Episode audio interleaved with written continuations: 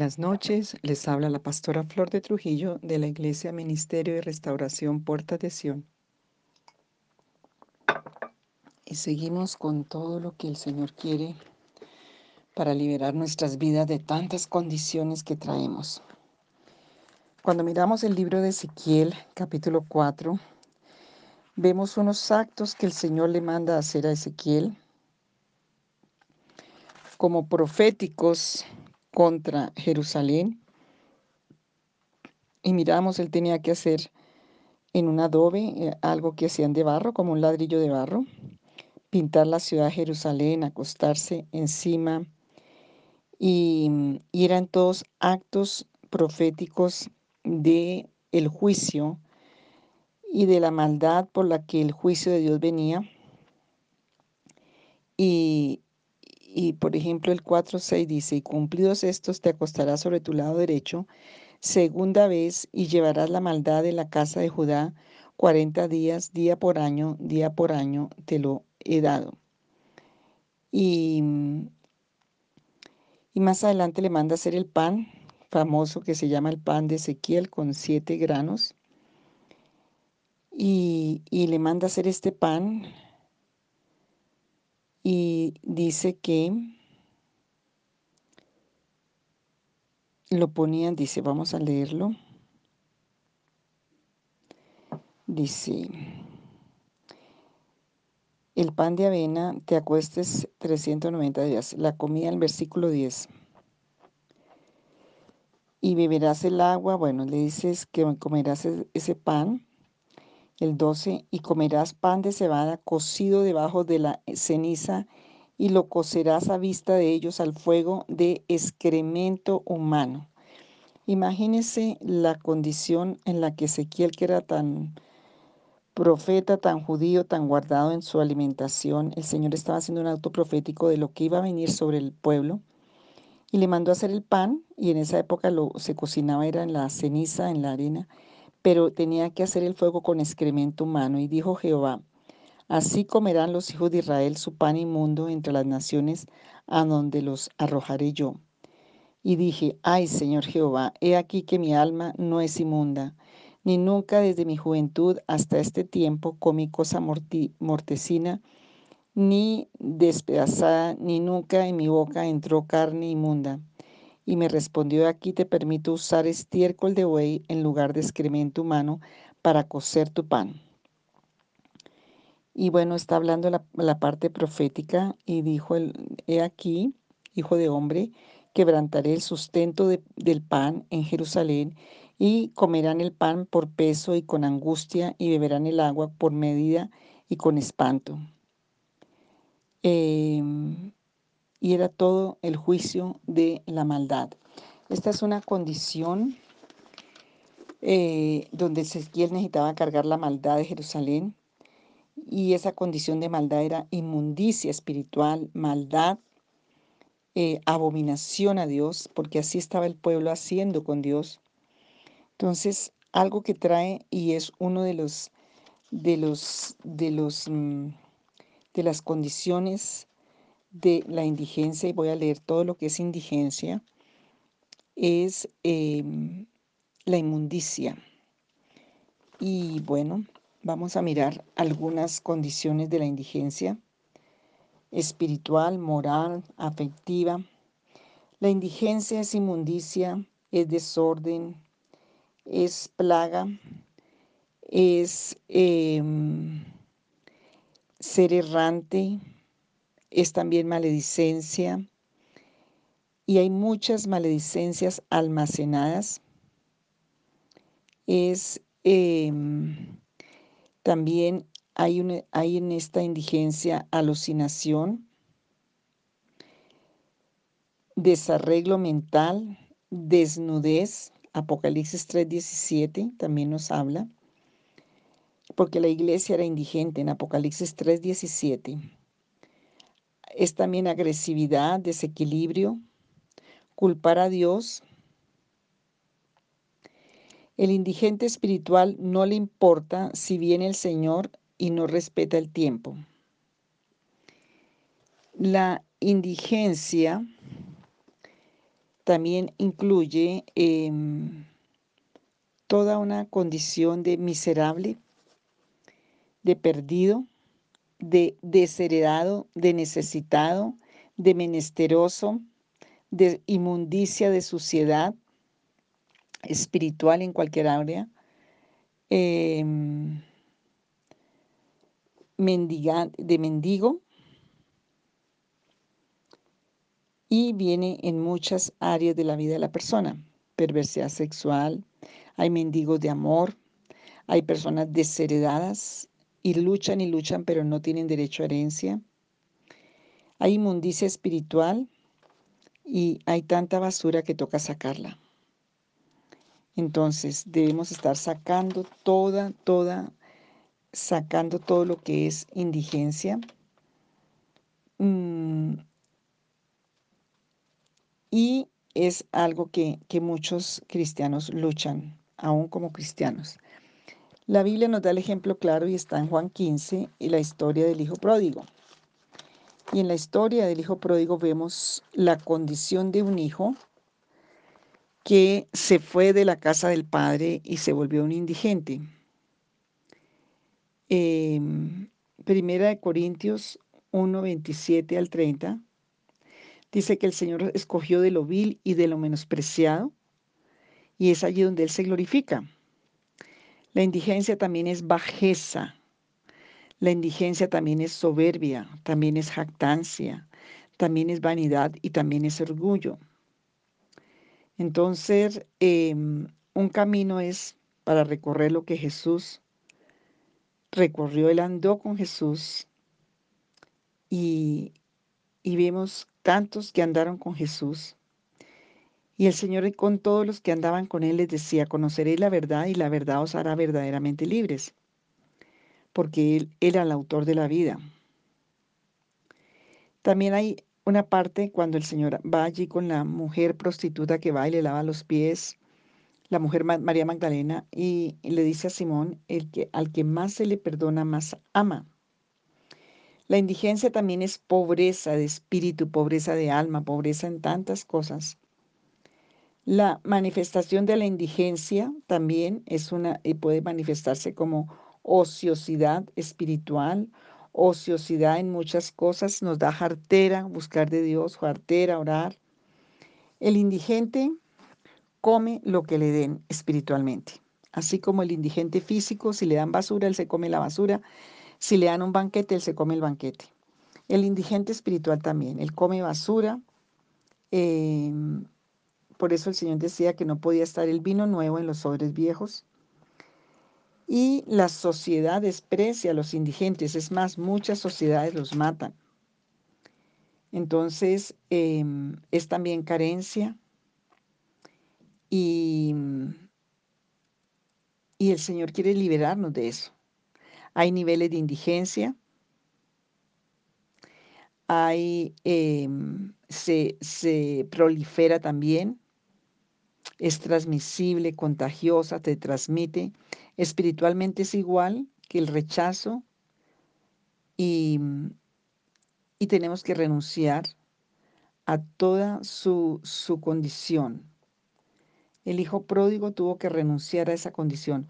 Otra mujer que llegó indigente, dos mujeres que llegaron indigentes a Belén, fueron Ruth y Noemí.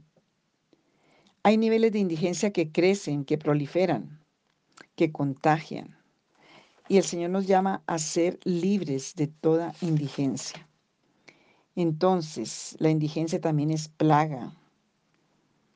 Em, tenemos que, para sacarla, es arrancarla, tirarla, cargarla, sacarla, porque tenemos derecho, dígase a sí mismo, yo tengo derecho a la salud de Dios, porque el sumo sacerdote, Jesús de Nazaret, bajo la orden de Melquisedec está para declararme limpio, honorífico. Yo tengo la gracia de Jesús porque el Señor pagó mi deshonra. Yo tengo la gracia y la justicia del Señor a mi favor porque Él quitó la maldición y me puso bendición. Señor, yo hoy vengo, dile al Señor, con toda mi, mi, mi ánimo de quitar todo lo que esté en mi vida que tiene que ver con indigencia. Señor, tu palabra dice que el fuego purificador de la palabra de Dios me limpia. Que ese fuego purificador de Dios quema toda indigencia en mi vida. Señor, hoy si hay una indigencia porque vinieron, pisotearon mis cabellos, echaron maldiciones sobre mis cabellos, sobre mi cuerpo, si me amarraron, me ataron mi cerebro, mi intelecto, con obras de la oscuridad, de las tinieblas. Todo lo que, lo que es indigencia, que vino por condición de maldad, de maldición, como el hijo pródigo que se fue. Señor, si la indigencia también es la desprotección de Dios, la no tener la cobertura de Dios y no tener el amparo de Dios porque has decidido alejarte de Dios. Otra condición de indigente es estar perdido en nombre, en identidad, económicamente. Puedes estar en una condición de indigencia, desheredado, miserable, perdido, inmundicia, toda esa, esa condición. Eh, menesteroso es otra condición, como vimos en el miércoles en el Zoom, el Salmo 107. Y el hijo pródigo era hijo y tenía derechos de hijo, pero no vivía con los derechos del hijo. Entonces, eh, es tan importante que nosotros restauremos todas nuestras facultades porque el Señor vino a ordenar que se nos dé gloria en lugar de ceniza. Hay unas condiciones de indigencia. Vamos a leerlas aquí, las tengo en una lista. Em, la indigencia tienes que rechazarla y renunciarla.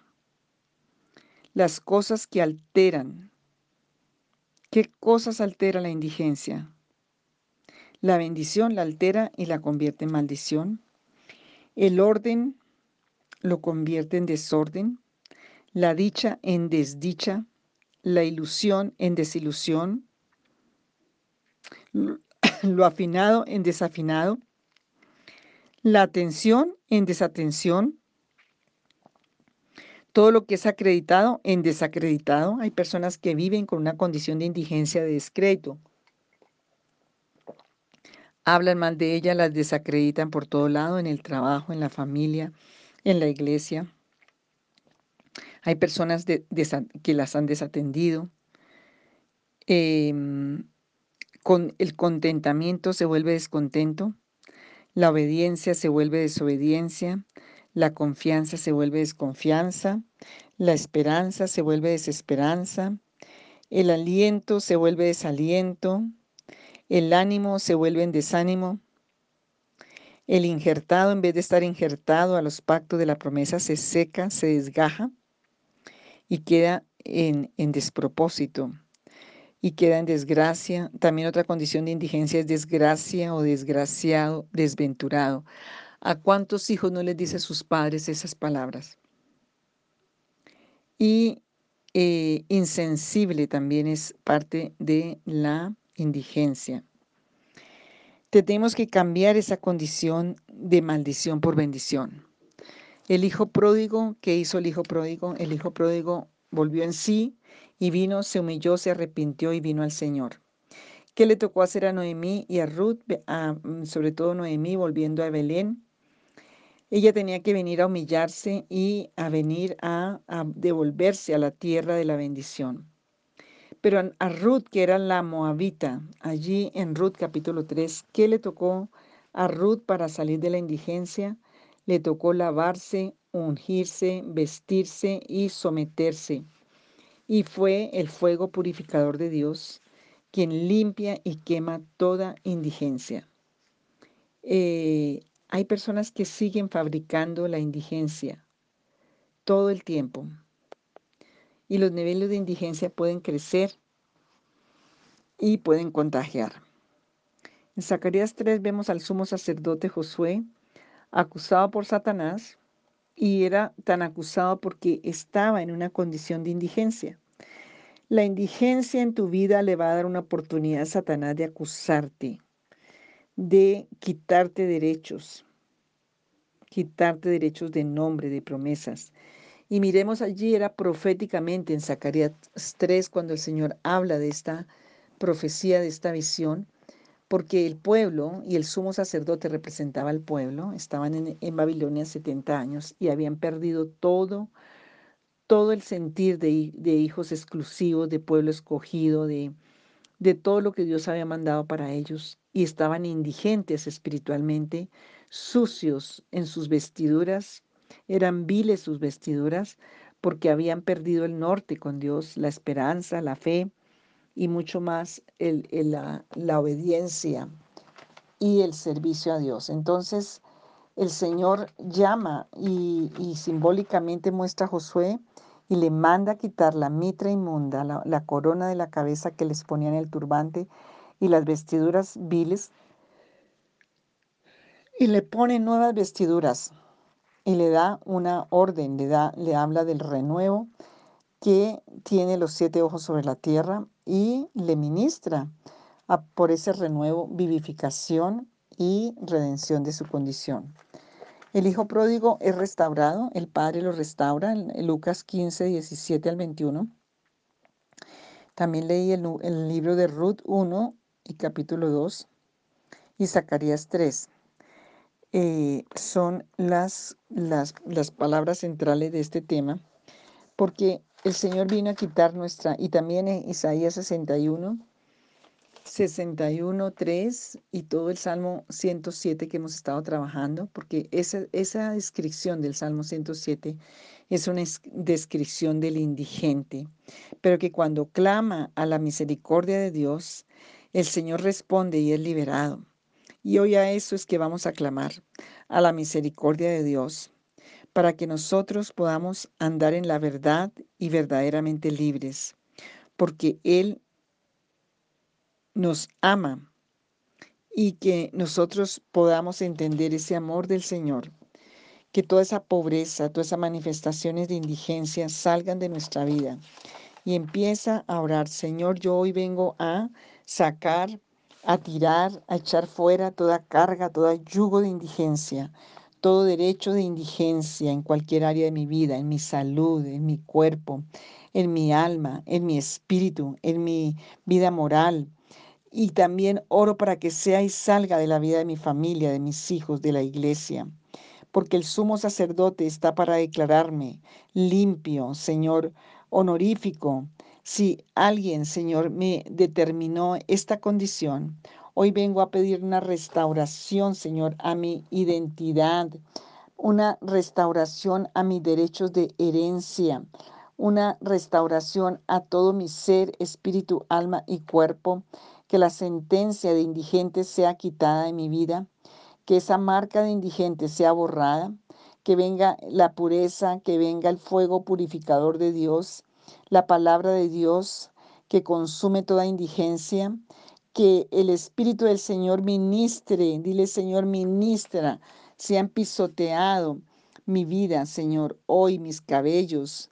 Señor, hoy pido que esa plaga Señor, que ha sido puesta, salga de mi vida.